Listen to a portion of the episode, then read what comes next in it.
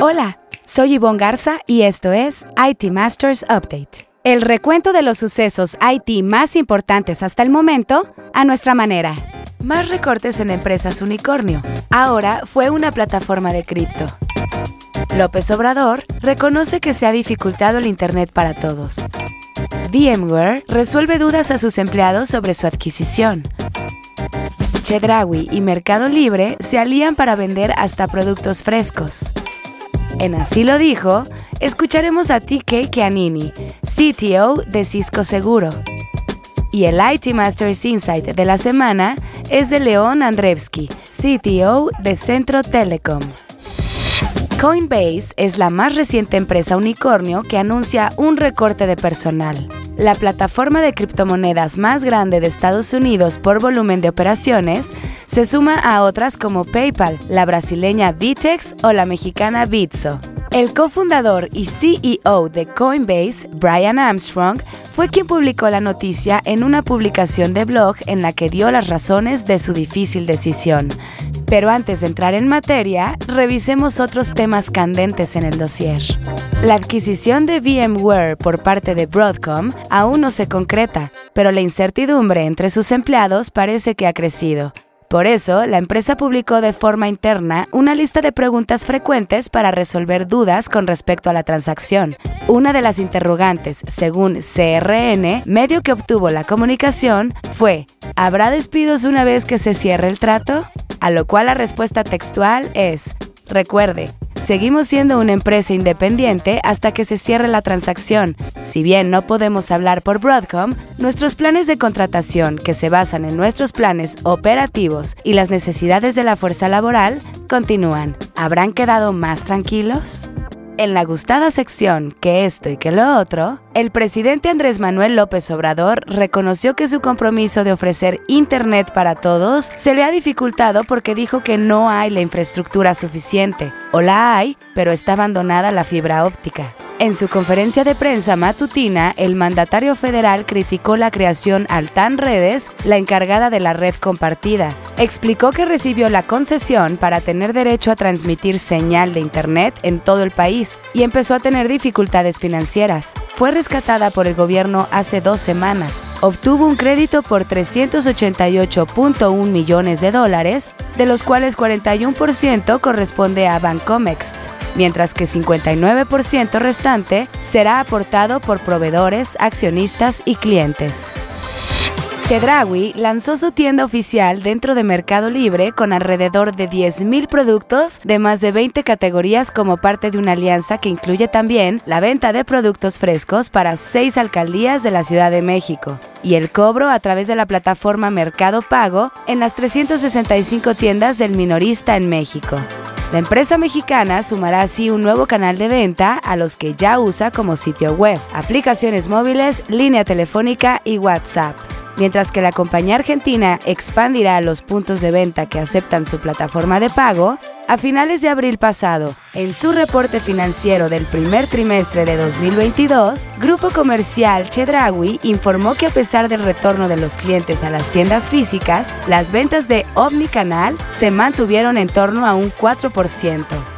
Esta semana en Así lo dijo, donde resaltamos una frase que a lo largo de la semana las y los reporteros de IT Masters Mac hayan escuchado de conferencias o entrevistas, tenemos a TK Chianini, CTO de Cisco Seguro, quien habla sobre cómo hacer accesibles los servicios de ciberseguridad para las pequeñas y medianas empresas. I, I think that um, making it more accessible is not just a, a, technical thing; it's really an economical thing too. So when I say you know meeting them where they're at, is we, we have to make it affordable for them to get some of the basics.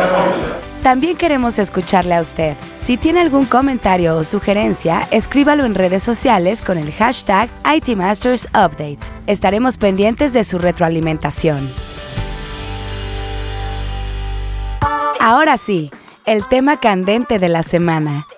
En medio de un colapso del valor de las criptomonedas, la empresa unicornio desde 2017, Coinbase, anunció el recorte de aproximadamente 18% de su planta laboral, es decir, alrededor de 1.100 personas. El CEO Brian Armstrong dijo que la decisión es para mantenerse saludables durante esta recesión económica. Armstrong publicó la carta enviada a los empleados en la que explica los motivos del recorte. Entre ellos, admitió, crecimos muy rápido.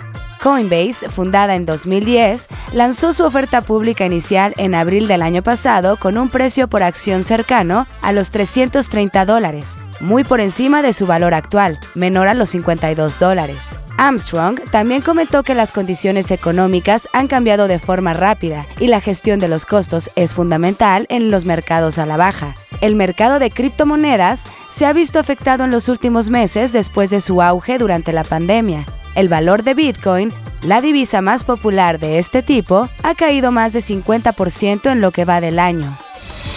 Para el IT Masters Insight de la semana, en la que un líder IT nos comparte una recomendación de algún reporte, libro, reflexión o estrategia, es el turno de León Andreevsky, CTO de Centro Telecom.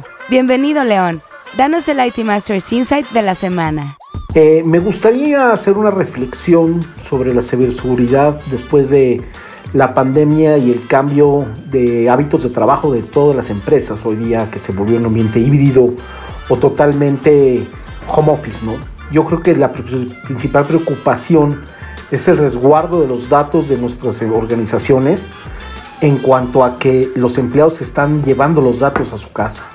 Entonces yo creo que la, mejor, la mayor el mayor ataque ahorita es a los datos que están volando por todos lados. Tenemos que tener, diseñar procesos, una infraestructura para tener seguridad en que el teletrabajo o el home office está realmente siendo seguro para nuestra organización. Hay varios estudios y tendencias que he estado leyendo en internet y creo que lo clave para las empresas hoy día para evitar este tipo de ataques de phishing, suplantación de identidades, etcétera, es eh, algunas recomendaciones básicas, ¿sí? como lo es el uso de autenticación multifactor con tokens, etcétera, etcétera, tener autenticación remota para entrar a las, aplicaciones de, la empresa. Y así poder realmente tener cifrado de datos en, nuestras, en nuestros reportes, en nuestros, en nuestros sistemas. Y así poder tener más seguridad en lo que, en lo que le damos acceso a los empleados que sabemos que tal vez el empleado pues, no tenga el conocimiento informático para tener el dato seguro, pues tenemos que darle armas para, para que, para que su, su, trabajo se vuelva seguro per se. Y me gustaría nominar a mi amigo Roberto Monteverde de Aeroméxico. Muchísimas gracias León por tu IT Masters Insight de la semana. Buscaremos a tu nominado para el próximo episodio. Si quiere leer más sobre lo que aquí le contamos o novedades del mundo IT, visite nuestro sitio web itmastermac.com o síganos en redes sociales como NetMedia. Hasta aquí este episodio de IT Masters Update, porque su opinión es más valiosa cuando está bien informada. Tiene aquí una cita todos los lunes. Buen inicio de semana.